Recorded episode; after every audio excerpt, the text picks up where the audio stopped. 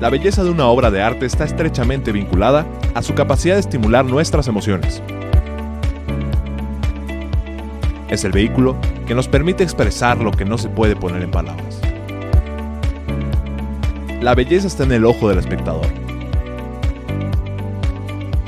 El arte apela a nuestras emociones y conecta con nosotros a un nivel profundo. 89.9 FM, XHITC, Radio Tecnológico de Celaya, presenta Inquietas por el arte. Inquietas por el arte. Un podcast donde te damos a conocer diferentes puntos de vista relacionados con artistas internacionales y sus obras de arte en su contexto cultural y social. Además conocerás la historia de las más importantes manifestaciones artísticas de cada momento. Entenderás cómo ha expresado la humanidad sus anhelos y cómo han materializado los más complejos y abstractos conceptos. Conducido por Claudia Rodríguez, Mónica Zagaón y Jessica Báez. Esto es Inquietas por el arte, inquietas por el arte.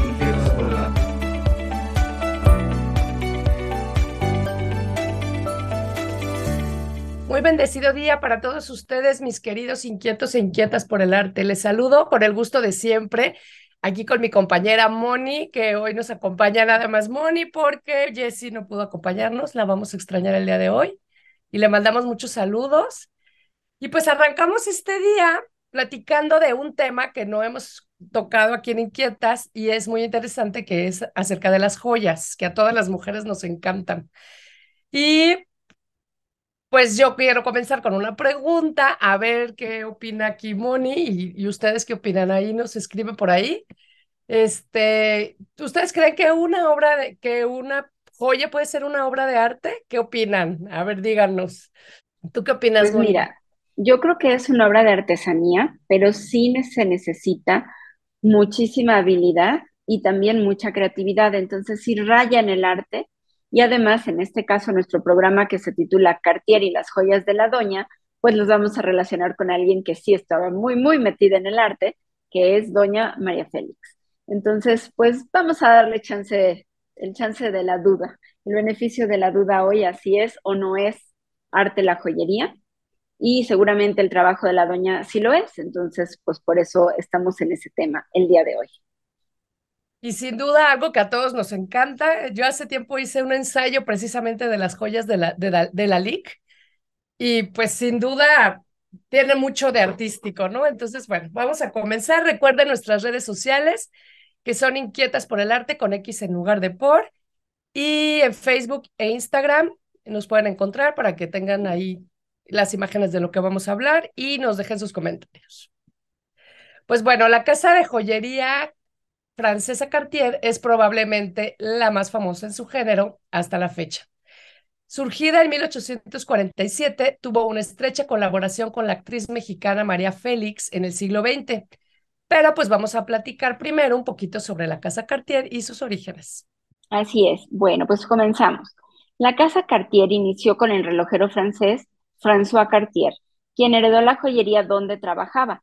Sin embargo, él tenía muy claro que si quería realmente tener una marca de lujo en joyería, no podía quedarse solamente haciendo relojes y tenía que crear también joyas. Pero quizá la mejor idea que tuvo fue la de que su público debía ser muy exclusivo. Es decir, debía dirigirse solo al estrato más pudiente e influyente de la sociedad. De hecho, siempre ha mantenido ese nivel en cuanto a su clientela. La Maison Cartier a lo largo de su historia ha tenido una enorme producción de joyas muy originales y para una clientela muy exclusiva. Una de las joyas más conocidas y exóticas de Cartier fue el collar Tutti Frutti de 1901, que realizó inspirado en la India para la reina Alexandra con 96 esmeraldas, 72 perlas y 12 rubíes.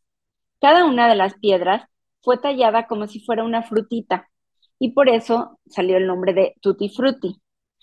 Tuvo tanto éxito este collar que posteriormente se hicieron más collares Tutti Frutti, pulseras Tutti Frutti y otras piezas basadas en este collar que se convirtió en una colección clásica de Cartier. Es multicolor, es muy llamativo, es muy bonito, van a encontrar imágenes en nuestras redes pero sí es un trabajal, porque cada piedra hay que trabajarla como si fuera una frutita. Entonces es un trabajal bárbaro. Oye, pero es un trabajo muy exquisito, o sea, de verdad que se ven las piezas que te las comes, parecen dulcecitos. Sí, se ven preciosas. Súper bonitas, sí. Para 1936, la Maison Cartier crea para Marjorie Merriweather Post, que fue una de sus mejores clientas estadounidense, a partir de 1920 y hasta su muerte en 1973, un collar de diamantes y zafiros, muy característico del Art Nouveau, súper elegante, era como de barritas de diamantes con incrustaciones de zafiros, haciendo como un, ¿qué les diré? Como una aureola, como una, un semicírculo que va cambiando de tamaño, se va haciendo más grande al frente, también ya lo verán en las imágenes. Es también muy elegante. Y se dice que Marjorie Merriweather hacía un viaje anual a París, nada más para encargarle sus joyas del año a Cartier. Entre ellas está un collar de perlas con un espectacular cierre de diamantes de 1939 y un conjunto de collar y aretes de forma floral en turquesa combinados con amatista en forma de corazones, que ya es mucho más moderno, es de 1950. Bueno, pues la pieza más grande y espectacular realizada por Cartier es la, el collar Patiala de 1928, hecho para el Marajá de Patiala, que poseía muchos diamantes y decidió ir desde la India a París con todo su séquito, hospedándose en el famoso Ritz de París para hacer varios encargos a los distintos joyeros franceses. ¿Qué te parece, Clau? A mí me gustaría. Oye, imagínate nomás, ir nada más a París para hacer tus encargos de joyería. Ya cada joyero y con todo tu séquito y en el Ritz. No, está, estaba padre. Pobrecito el Maraja, pobrecito. Pero bueno, el encargo más grande fue este precisamente que le pidió a Cartier que realizara lo que él quisiera Imagínate, le dio carta abierta, así que tú gástale, no importa. Aquí está el saco de piedras y es lo que quieras. Por lo que Cartier decidió inspirarse en la cultura de la India realizando este enorme collar que es prácticamente una pechera de diamantes con un gran medallón colgante y tiene también una gargantilla con un choker de círculos de diamantes que se puede separar del resto del collar, imagínate.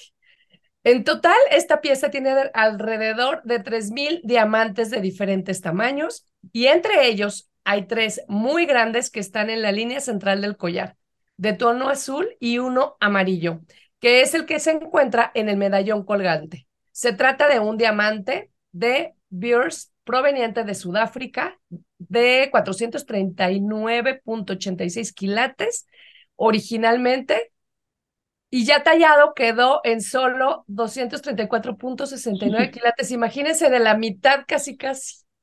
Tardó cuatro años en realizar este encargo y pues se considera el séptimo diamante más grande del mundo. Sobre este famoso collar, evidentemente, hay una leyenda de, de misterio donde el Marajá, que no sé cómo se pronuncia su nombre, Bupinder, algo así, viaja con este collar en el cuello por toda la India causando la admiración y seguramente la envidia de muchos. Y cuando, cuando muere en 1938, su hijo lo hereda. Yadvindra. ya, sí, te digo que esos nombres. Yadvindra Singh. Pero a partir de 1947 ya no se sabe mucho de la pieza. El año en que, la, en que la India alcanza su independencia, los estados que habían pertenecido a los Marajás son absorbidos por la República y las joyas de los príncipes pues dejan de exhibirse para ir saliendo poco a poco de la India. En un momento después de esto, el diamante amarillo de Beers fue, fue separado del resto del collar que desapareció, probablemente fue desmontado y vendido en partes por la misma familia del Marajá para subsanar sus gastos. La única gema de la que se supo algo fue del diamante que pasa a manos de otros propietarios, quienes permitieron su exhibición en 1973 en Israel. Y son muchos, y por muchos años, perdón, no se vuelve a saber de él. Posteriormente, en 1982, pues reaparece en una subasta de, Sodesby en Ginebra siendo valuado en 4.5 millones de dólares, pero pues obviamente nadie lo compró y otra vez puro brillantito, en ese misterio. puro de Beers. Imagínate, el diamante de Beers no es la única joya del Marajá que ha desaparecido en casas de subastas y cajas fuertes de coleccionistas. En el 99, la Corte Suprema de Nueva Delhi investigaba a un shaman Bahaur Sain por el comercio ilegal de muebles, monedas, relojes y armas en Europa, China, Singapur, Norteamérica y Latinoamérica y, por supuesto, el diamante amarillo no ha reaparecido. Pues claro, ya toda la mafia, todo eso que está involucrado en estas cosas de las, joyas, de las joyas preciosas. Aparte, pues tenemos que mencionar que se dio en esa época la independencia de India. Entonces, con la independencia de India se desmorona el poder de estos maharayas y a partir de ahí las familias pues ya no tienen ese poderío, ese dinero y empiezan a vender todo lo que se encuentran. Y este pariente lejano que ya estamos hablando de muchos años después, en 1999, pues están investigándolo porque pues lo que hizo fue desbaratar en pedacitos la fortuna e irla vendiendo y probablemente de manera ilegal porque nadie quiere pagar los impuestos que corresponden a unas joyas de este nivel, ¿no? Un gasto de, ese, de, ese, calibre. Sí, implica demasiado venderlo de manera legal y pues este hombre, por lo que se ve con muy pocos escrúpulos, decidió hacer de las suyas. Bueno, pues continúa, Clau, yo te interrumpí. Jeje. También en los años 90, un colaborador de Cartier encontró parte del collar original en una tienda de segunda mano en Londres, imagínense, faltándole pues muchísimas piezas, pero era un reconocible. Así que de todos modos fue complicada su compra hasta que después de más o menos un año de negociaciones lo recupera Cartier para reconstruirlo. Y aunque el proceso toma, toma muchos años, lo logra y actualmente le pertenece. Aunque no es idéntico al original, hay muchos diamantes que fueron sustituidos por réplicas, incluido el diamante amarillo. Y en el 22, para el Met, la gala del Met, que Moni nos va a platicar luego que ya fue, por allá al Met. Sí, ojalá no hubiera ido a la gala, pero no. Esta fue la gala del año anterior. Sí, no, a la gala no fui, pero a la exhibición de Karl Lagerfeld sí, que fue con la que se hizo todo, pues, bueno, la gala de este año, el 2023, el tema fue Karl Lagerfeld y la exhibición está ahorita en el Met y a esa sí fui. De esa les platicamos otro día. Así es, Moni, nos tienes con las ganas de saber. Pues bueno, en el, en el 22, como les decía, la influencer y embajadora de Cartier, Emma Chamberlain, lució parte de este collar en una gargantilla pegada al cuello. Y pues bueno, quiero recordarles que vean otra vez, les quiero decir, nuestras redes para que puedan ver estas imágenes de estas joyas que les estamos platicando. Pues ahora yo voy a continuar con otra de las piezas famosas de Cartier, que es el collar Reina Maqueda de 1930, también de inspiración hindú. Como verán, le gustaba mucho la inspiración hindú a la casa Cartier y fue realizada con rubíes de Mozambique y diamantes. Es un modelo que también tuvo muchísimo éxito y se encuentra aún hoy en el catálogo de Cartier. ¿Qué quiere decir esto? Esto quiere decir que a diferencia de otras piezas, como el draperí de la duquesa de Windsor, que fue otra de sus grandes clientas, en un collar realizado en 1947 y que formaba parte de un juego, el collar con forma de babero y también de inspiración hindú, ese ya no se puede conseguir, pero el Reina Maqueda sí, es decir, si yo tuviera mucho dinero y quisiera pedir un reina maqueda, ese sí me lo harían a mi gusto. Del otro que estamos hablando, el draperí, tenía nada más 29 amatistas grandes y muchísimas turquesas pequeñas. Y es, es una pieza que también recuperó, igual que recuperó el otro collar del que hablábamos al principio, el Patalia, recuperó este collar que perteneció a la duquesa de Windsor y se conoce como draperí. Cartier este, también recuperó el broche de Pantera Sapphire de 1949 que también había hecho para la duquesa de Windsor y fue la primera vez donde Cartier utilizó el motivo de la pantera, que es muy característico suyo.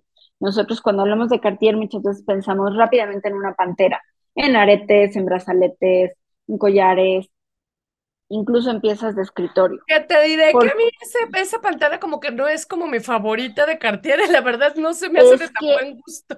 A mí se me hace también de mal gusto, pero toma en cuenta que mucha de su cliente la que tiene pues mucho dinero, también su gusto a veces es muy recargado, ¿no? Y aparte, yo me acuerdo que estuvo muy de moda lo de las panteras hace muchos años, por ahí de los ochentas, entonces también hay que considerar el momento. Sin embargo, él creó este primer broche del Sapphire en 1949 y en los ochentas seguían de moda. Hasta la fecha siguen brazaletes, collares, anillos de la pantera dichosa que a mí se me hace como que no me encanta, pero bueno, ellos la siguen produciendo. ¿Mandé? original, esta pantera original, la Sapphire, se llama Sapphire porque evidentemente llevaba un zafiro y era un zafiro circular, como si fuera una pelota, una esfera sobre la que está recargada la, la panterita y la panterita es de oro blanco con brillantes y zafiros también pequeñitos. Otro de los broches muy conocidos de Cartier es el broche flamingo, de más o menos la misma fecha, 1940, que fue de otra royal de la época. La norteamericana Wallis Simpson, de la que hay grandes escándalos, otro día a lo mejor nos metemos con Wallis, pero bueno, resumiendo, por ella, que era norteamericana, era divorciada y pensemos que estamos en 1940 y la mentalidad era muy diferente, pues se enamoró de ella el rey de Inglaterra, Eduardo VIII, y abdicó al trono porque no le permitían casarse con la Wallis y que se casa con la Wallis. Y entonces pasaron a ser duques de Windsor, entonces otra duquesa de Windsor, ahora Wallis Simpson, y el broche es un broche con la figura de un flamingo. Está hecho con diamantes, esmeraldas, rubíes y zafiros.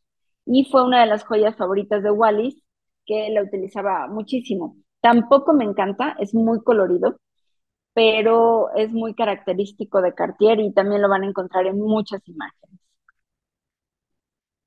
Bueno, Claudia, pues yo hasta ahí voy a platicar ahorita de Cartier como netamente Cartier. Ahora empieza con, con la siguiente parte de, de nuestro programa. Pues bueno, ya nos vamos a venir a México, porque ya estuvo bueno de hablar del Marajá y de los duques y demás. Entonces, pues como ya les habíamos adelantado, María de los Ángeles Gureña, mejor conocida como María Félix, fue una gran actriz mexicana de la época dorada del cine mexicano, que ya, pues yo creo que todos conocemos, y pues nació en el rancho del Quir Quiriego en Álamo, Sonora, el 8 de abril de 1914. Su padre era un militar y político y junto a su madre tuvo 11 hijos. La familia se mudó a Guadalajara, donde María ganó un concurso de belleza y posteriormente se convirtió en uno de los íconos de nuestro cine estando activa hasta finales de los años 60, pero siguió dando de qué hablar pues el resto de su vida hasta que murió en el 2002. Y pues a lo mejor por eso era tan dura de carácter, ¿no? Con ese papá militar. Pues sí, tenía un caractazo, eso que ni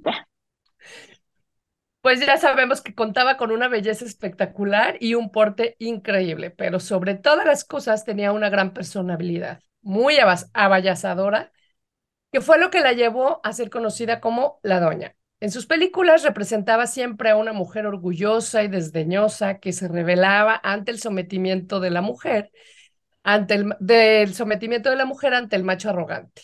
Algo entre la devoradora de hombres, la fe fatal, la idea de belleza inalcanzable, que fue el arquetipo de la fe fatal latina.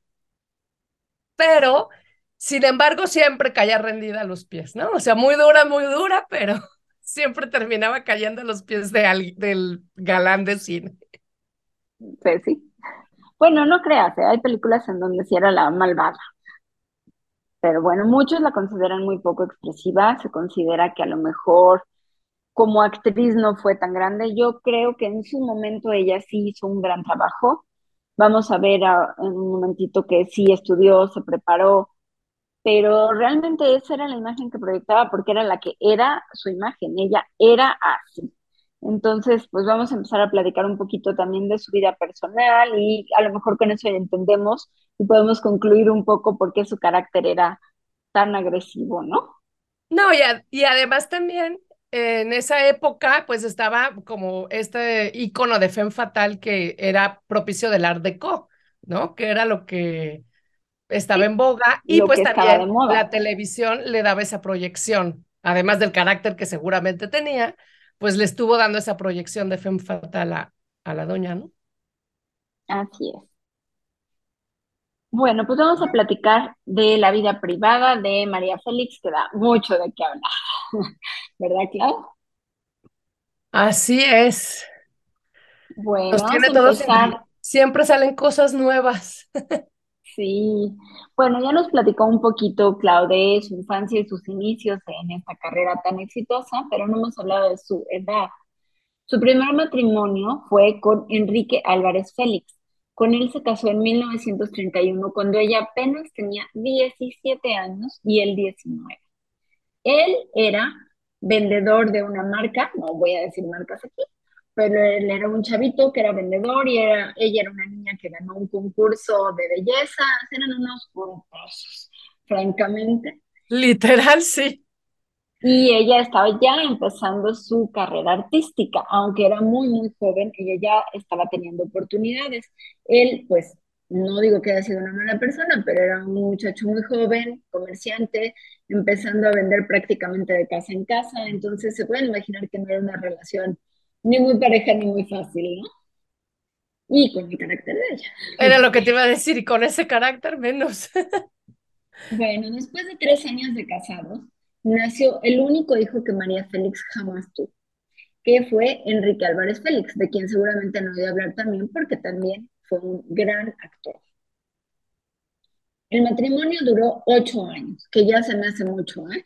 Pero bueno, duró ocho años y ella después se va a Hermosillo y regresa a México en 1941 cuando su hijo Enrique tenía siete años. En una visita que hace el papá a México para ver a su hijo, ¿qué creen que pasa? Chan, chararán. Pues sí, se lo secuestra y se lo regresa a vivir con él a Guadalajara. De novela tal cual, ¿no? Sí, Su historia. de novela. Bueno, sabemos que María Félix fue fuente de inspiración para otros artistas, para muchos artistas, pero entre ellos para el notable compositor mexicano Agustín Lara, don Agustín Lara. ¿Y qué creen? Pues no solo fue su fuente de inspiración, también fue su esposo, fue su segundo esposo. Con él se casó en diciembre de 1945 en Acapulco. ¿Y qué creen que le regaló el romántico de Agustín Lara a María Félix? ¿Qué le regalaría un compositor a la musa de sus sueños? Pues sí, dos canciones. La de María Bonita, que se refiere a María en Acapulco, y Humo en los ojos, que esa fue este, menos conocida. Pero María Bonita es famosísima y habla de María en Acapulco. Sí la has escuchado, ¿no? Claro, sí la ubicas. Claro, sí. La que con sus manitas enjuagaba las estrellitas y esa, Sí. esa mera. Bueno, posteriormente le compuso otras dos canciones, ya el amor también se acaba, ¿no? Entonces, esas otras dos canciones son Cuando vuelvas, como que las cosas ya no andaban tan bonitas, y Dos puñales. Pero el matrimonio solo duró un par de años, a pesar de que Agustín Lara sí la ayudó a secuestrar de regreso a su hijo Enrique, y entonces María decidió que el niño, pues ella no lo podía cuidar, era muy famosa, trabajaba mucho, el papá ya se lo había secuestrado una vez, y con el carácter que tenía, lo mandó a estudiar a un internado en Inglaterra. Ni conmigo ni contigo, ¿no? O sea, Sí, por un buen rato, pues el hijo estaba seguro, se estaba preparando y ella pues seguía trabajando, ¿no? pues toda una tragedia, la verdad, lo que tuvo que vivir, porque no ha de ser nada fácil tener que vivir sin tu hijo y sabiéndolo en manos de alguien a quien ya no quieres y por la fuerza, porque no es como, como que vamos a hacer el acuerdo para verlo cada uno en su momento, ¿no? Y aparte vivían en diferentes ciudades, o sea, el papá vivía en Guadalajara, ella trabajaba básicamente en México, pero después vamos a ver que también viajó muchísimo por su trabajo. Y aparte ella también muy joven y de alguna manera pues inmadura, yo creo que sin saber qué hacer, ¿no? Y como dices, con corazón bastante bien dividido, ¿no? Entonces iba cambiando de parejas, iba cambiando de estilo de vida. Así que quizá no fue tan mala decisión mandar al hijo fuera. Sin embargo, no conozco a fondo la historia, pero me parece que sí fue algo que lo marcó definitivamente para su vida, ¿no? Pues cómo no, tuvo que vivir separado de sus papás, ¿no? Al final. Y con los papás peleados. Así es.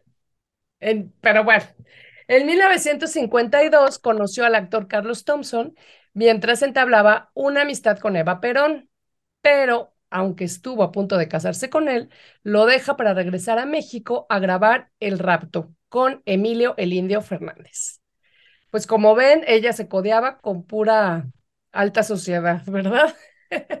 También era el momento, ¿no? En los 40 y los 50 el cine de oro mexicano era lo máximo, entonces, pues si te invita la primera dama de Argentina a visitarla mientras estás haciendo un trabajo allá y todo, pues no le iba a decir que no, ¿verdad? Claro, no, no, no, imagínate. Y a la primera dama también le servía de publicidad ser amiga, conocida o acompañada de ese ícono, ¿no? Por una figura del cine, porque el cine mexicano de oro, pues tuvo una influencia brutal, por supuesto, en toda Latinoamérica, pero pues también hasta en Estados Unidos y en Europa. Entonces, ser figura principal de ese cine era lo que era. También por eso ella se sintió lo que se sintió, ¿no? Por supuesto. No, y se lo ganó también, yo creo, ¿no? claro. finalmente se lo ganó. En 1953, pues, ¿qué creen? María Félix se casa con el actor Jorge Negrete, a quien conoció 10 años antes protagonizando La boda del siglo. Fue la primera boda de, los de dos grandes ídolos del cine mexicano. Imagínense nomás, ¿no? 500 invitados y entre ellos, pues, la crema innata de la sociedad y muchos artistas y e intelectuales de la época como Frida Kahlo, Diego Rivera, que por cierto también la inmortalizó en una pintura, el diseñador y amigo de María, Armando Valdés Pesa, los hermanos Soler, la actriz Columba Domínguez, Emilio Elindo Fernández y un largo séquito de invitados, ¿verdad?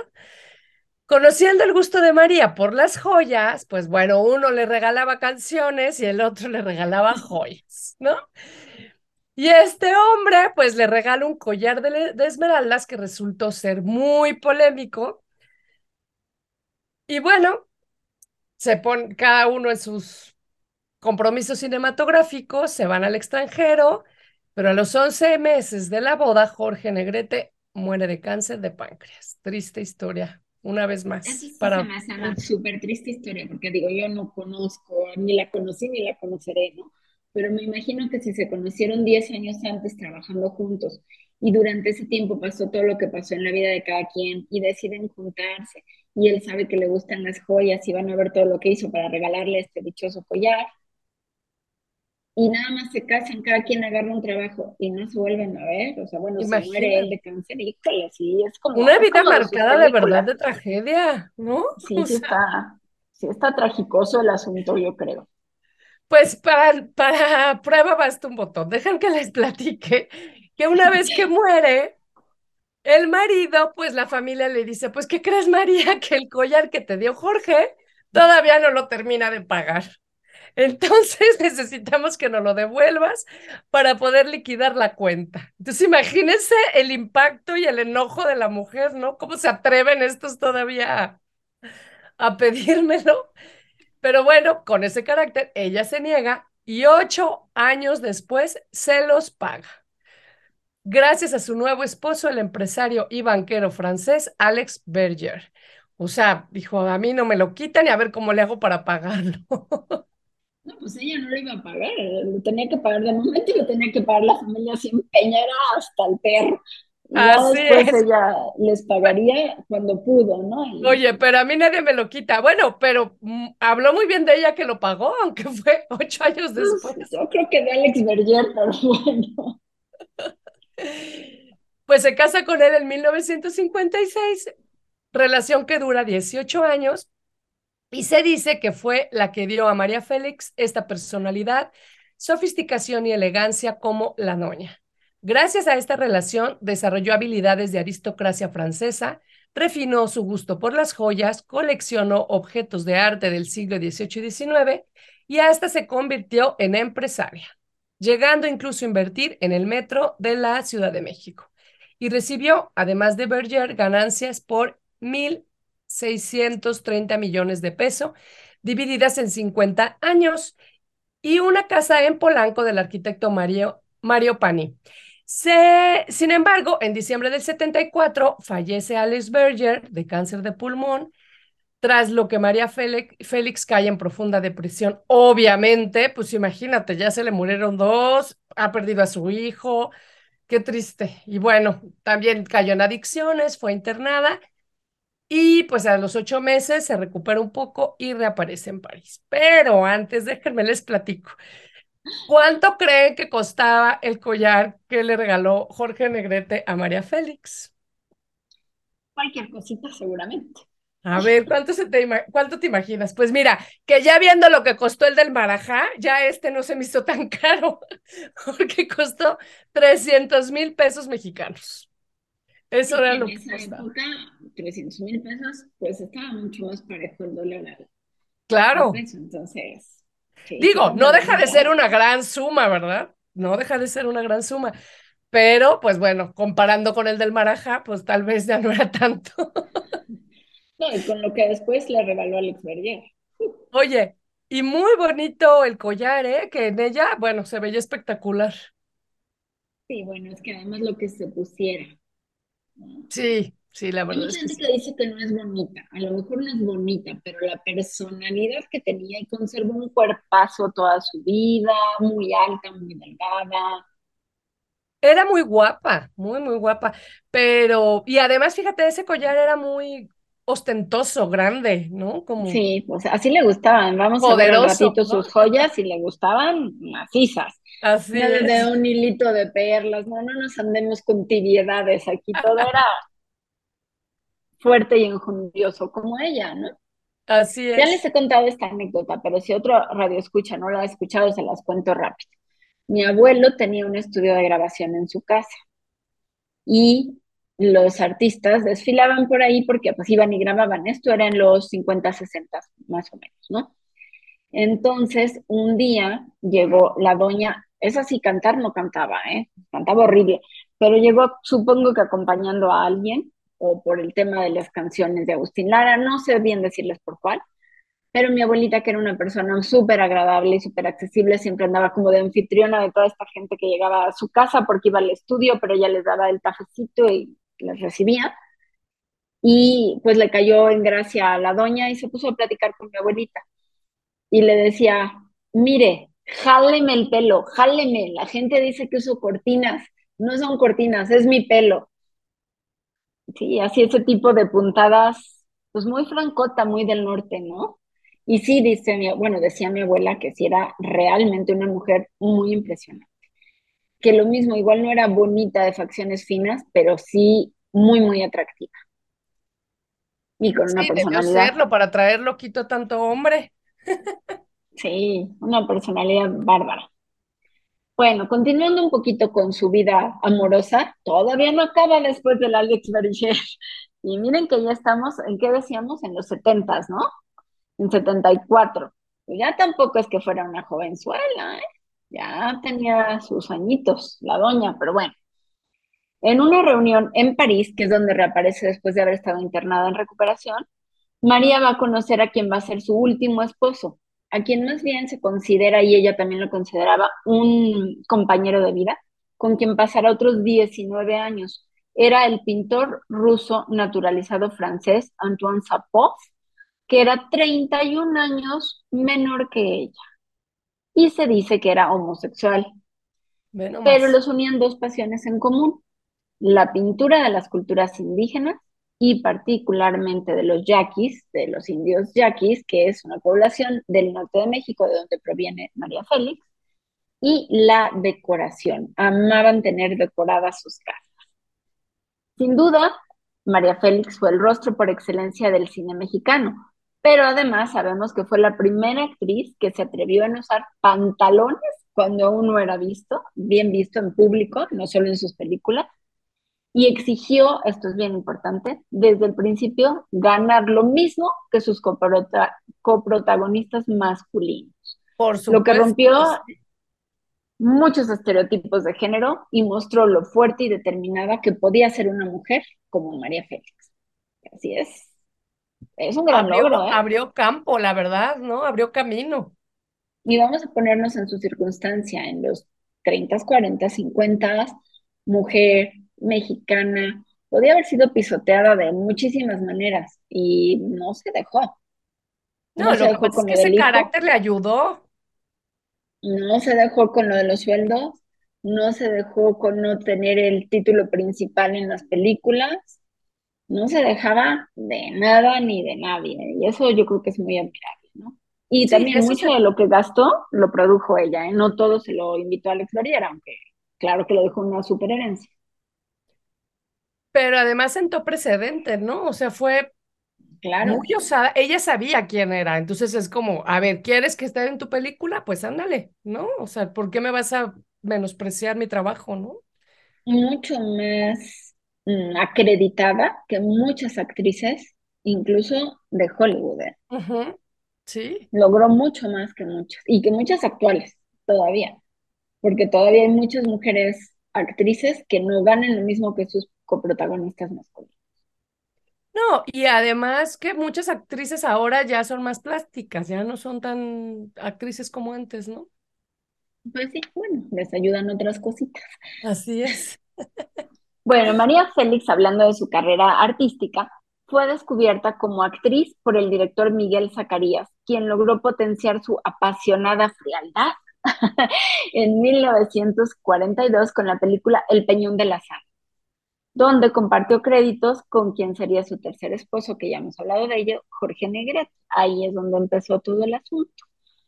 El director Fernando Palacios le impulsó a estudiar arte dramático y con él consiguió su primer éxito cinematográfico en La mujer sin alma de 1943, que fue el mismo año en que filmó Doña Bárbara, dirigida por Fernando Fuentes. Aquí nada más como un comentario, vean cuántos directores del cine de oro estaban atrás de ella para que en un mismo año estuviera haciendo diferentes películas, ¿no? La doña fue un mito viviente del cine mexicano. Recibió el premio Ariel de la Academia Mexicana de Ciencias y Artes Cinematográficas tres veces. En películas dirigidas por el Indio Fernández en 1947 por Enamorada, en 1949 por Río Escondido y en 1951 por Doña Diablo. No cualquier cosita, la verdad. A ver quién se avienta todas esas películas tan seguidas como tú dices, ¿no? Sí, y que prácticamente todas fueron exitosas. Así es. Pues bueno, María Félix, como ya hemos dicho, fue una apasionada de las joyas y se identificaba plenamente con el estilo de Cartier. Entre 1959 y 76 adquirió piezas icónicas de esta casa, entre ellas los famosísimos broches y brazaletes de pantera, claro, le gustaba la exuberancia, tan características de Cartier, además de otras joyas de coral, collares de conchas entrelazadas y quizá la colección que más identifica con la actriz, que es una serie de majestuosas joyas de reptiles.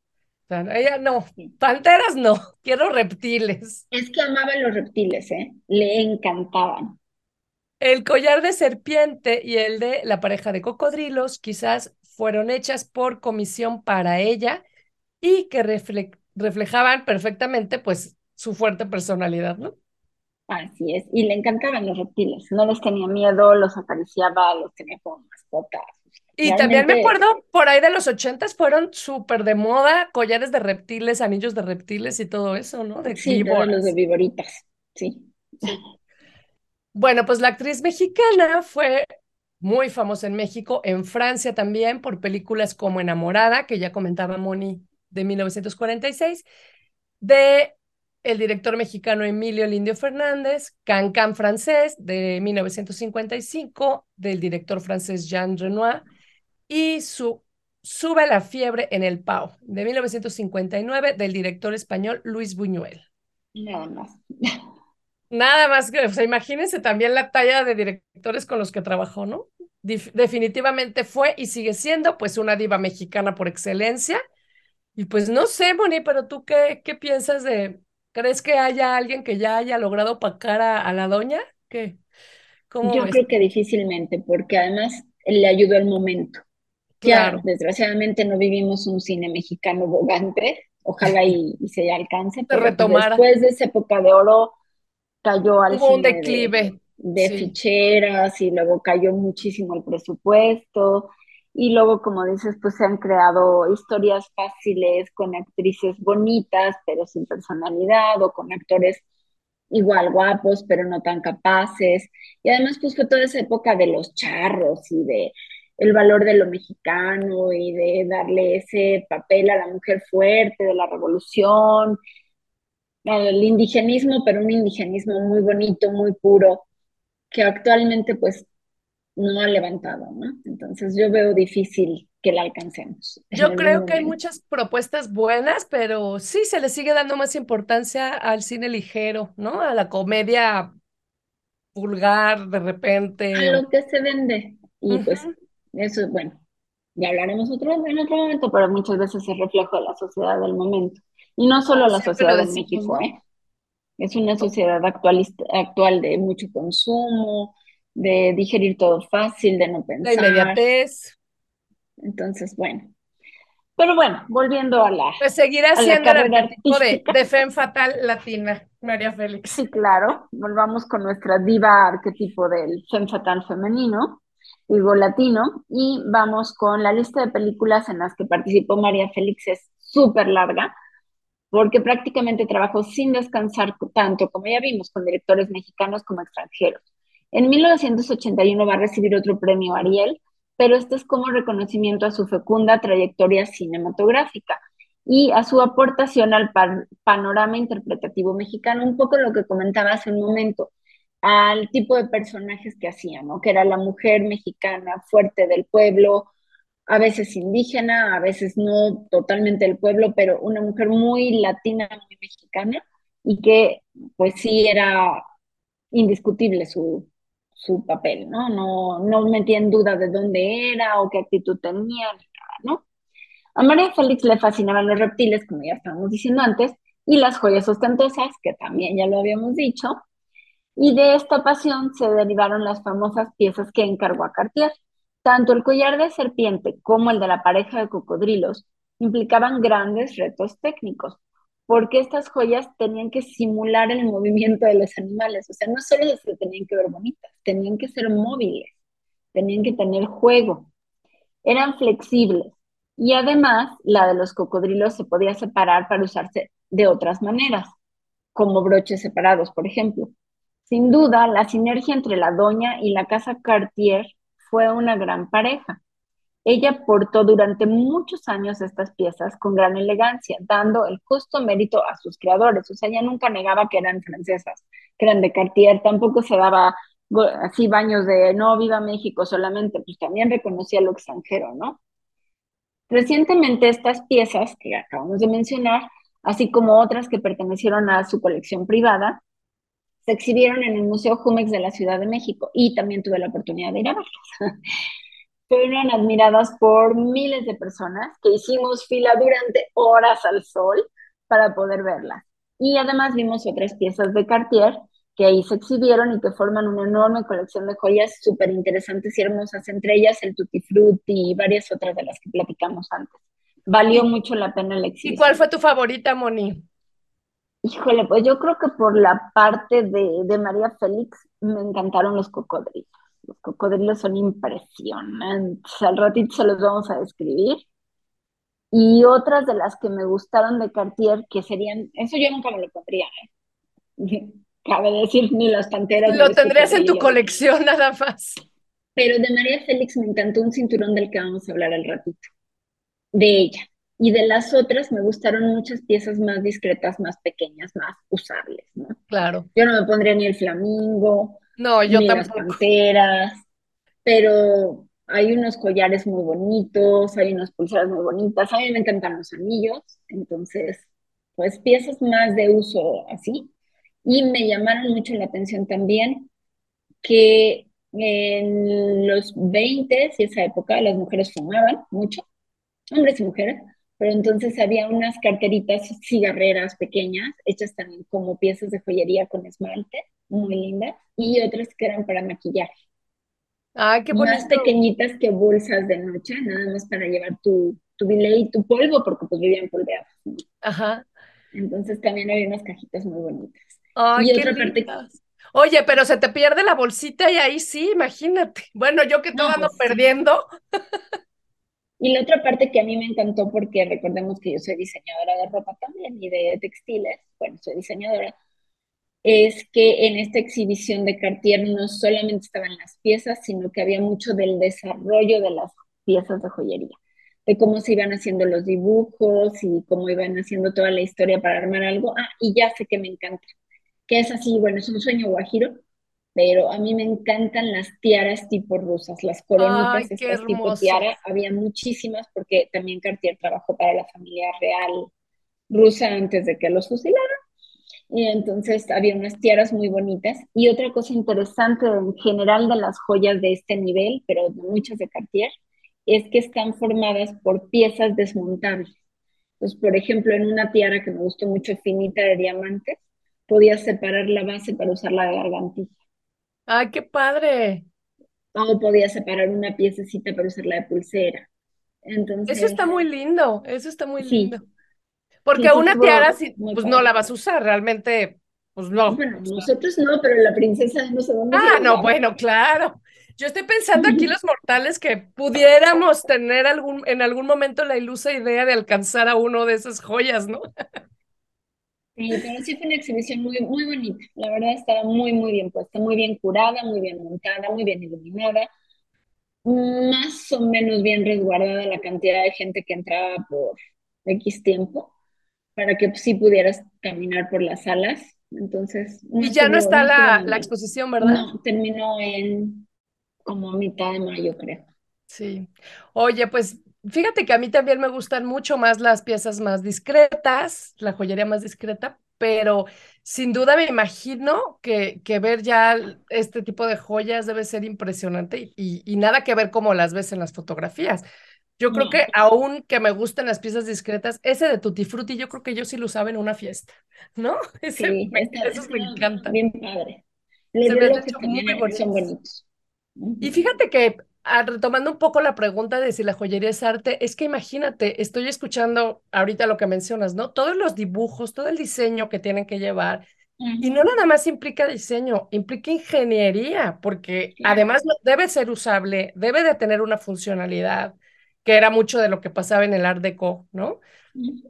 Sí, pero eso tiene que lucir bello, tiene que haber una composición, tiene que haber una gama cromática. O sea, digo, desde mi punto de vista, yo creo que la joyería sí puede llegar a ser Pero bueno, ya será tema de, de otro debate.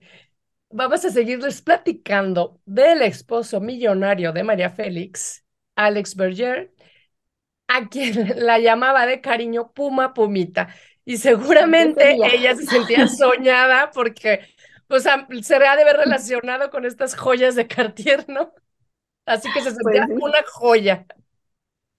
Y pues bueno, como ya les hemos platicado, eh, María Félix hizo algunas joyas especiales por encargo a Cartier, pero este también adquirió varias de su catálogo, pues claro, ¿no? Era cliente asidua. Y pues bueno, todas estas joyas eran collares, brazaletes, aretes, anillos de oro, de platino, de diamantes, de esmeraldas, zafiros, opal, onix, ya se imaginarán la amplia gama de piedras preciosas y metales. Algunas de estas piezas se pueden separar, como ya nos decía Moni, o pueden ser algunos ensambles. Cartier también tiene una colección inspirada en tigres, pero de esta pues no se sabe que María tuviera alguna pieza. Vamos a tratar de platicarles más o menos algunas de estas piezas de la doña con fotos que van a poder ver en Instagram y Facebook, en nuestras redes sociales, ya lo saben. Pero pues les vamos a tratar de escribir un poquito estas joyas, ¿no? Por ejemplo, esta de 1968, que es un collar de serpiente, donde la estructura de esta pieza fue realizada en platino combinada con oro blanco, amarillo, esmalte y diamantes que representan las escamas individuales del reptil, brillando en la luz como lo hace la piel de una serpiente viva. Se trata de una pieza articulada, como ya mencionaba Moni, por lo que se puede acomodar perfectamente en el cuello, cayendo por el escote. La cabeza de la serpiente que se entrelaza figurativamente con su cola. Y además sus ojos son esmeraldas. El pedido tardó solo dos años en ser completado Y bueno, por ahí ya después se dejaron ver en muchas este, tiendas de bisutería y de imitaciones, copias, por supuesto, de metales baratos y sin, y sin las, este, sin las joyas preciosas, pero se hicieron muy populares en la sociedad y en el pueblo, ¿no? Además, imagínate traer una víbora como la de María Félix. Sí, estaba padrísimo. Posteriormente, en 1971, la diva hizo otro pedido especial a Cartier, a Cartier, que fueron unos aretes de clip de serpientes realizados con oro amarillo, rosa, también esmalte, rubíes y diamantes para los ojos. Y el otro pedido, que quizás es el más famoso, que es el que hemos platicado mucho, es el collar cocodrilo de 1975.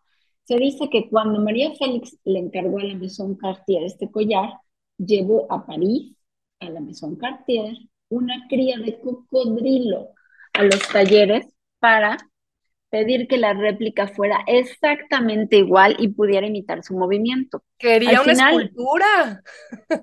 pero que se moviera. Claro. Al el diseño resultó en los dos famosos cocodrilos que se entrelazan. Uno está engastado en diamantes de color amarillo intenso y el otro en esmeraldas. Los dos tienen patas, colas y cabeza que se articulan. Y María Félix se refería a estos singulares creaciones de la Maison Cartier como mis animales. Realizados en oro, diamantes, esmeraldas y rubíes, estas piezas se encuentran totalmente articuladas y se pueden llevar por separado como broches cuentan con un asombroso realismo y al unirse formando un collar en torno al cuello, las patas de los reptiles se pueden sustituir por otras que no tienen garras para que no te irriten el cuello. Se trata de una pieza de joyería magistral. Además de las piezas inspiradas en reptiles en la exposición del Museo Jumex, se encontraban otras piezas realizadas por encargo para María Félix. Aquí está el cinturón que les dije que me encantó. Ella lo pidió en 1976 llevaba siete monedas de oro de 50 pesos mexicanos y seis monedas de oro de 20 pesos mexicanos, montadas sobre gamuza con forro en cuero. Y también en 1976 modificó unos aretes que encargó en el 67 de oro y esmeraldas. Y pues con esto el tiempo para variar nos está matando, ya nos tenemos que despedir, pero les quiero comentar que ayer justo en Instagram también me salió una imagen de Mónica Bellucci llevando el collar de los cocodrilos de Cartier. Búsquenla porque esta acaba de salir. Oye, y también salió una noticia donde la reina máxima de Holanda está portando un collar tutti frutti de imitación, ¿eh? No es el original de Cartier. No, pues como son las cosas allá ahorita, si se le ocurre comprar uno bueno, si la lincha el pueblo. Ah, sí. Pero sí. Pero bueno, ella no deja de lucir su joyería que tanto le gusta también. Y, Así es. y también acaba de salir esa noticia hace poco. Muy bien, pues deseando que ustedes, nuestro estimado auditorio, hayan disfrutado tanto como nosotras este programa donde buscamos unir dos temas de interés para nosotras, la joyería de la muy famosa Casa Cartier y la vida de la gran diva del cine nacional María Félix, agradecemos infinitamente su atención y por el momento nos despedimos, Claudia y yo, pero también en nombre de Jessica, que habría estado muy contenta de estar compartiendo con nosotros, pero se le complicó muchísimo hoy. Y les recordamos nuestras redes sociales en Facebook e Instagram, donde nos encuentran como Inquietas por el Arte, para que encuentren pues imágenes de lo que hemos platicado, nos compartan sus opiniones, nos digan si les gustan este tipo de temas, a veces un poco más ligeros, y podamos hacer más programas con temas de este tipo. Y pues hasta la próxima. Y esto fue Inquietas, por el arte. Por el arte. Bye bye. Chao. Bye, hasta la próxima. Esto fue Inquietas por el arte. Inquietas por el arte. Sintonízanos en nuestra próxima emisión a través del 89.9 FM. XHITC, Radio Tecnológico de Celaya. El sonido educativo y cultural de la radio.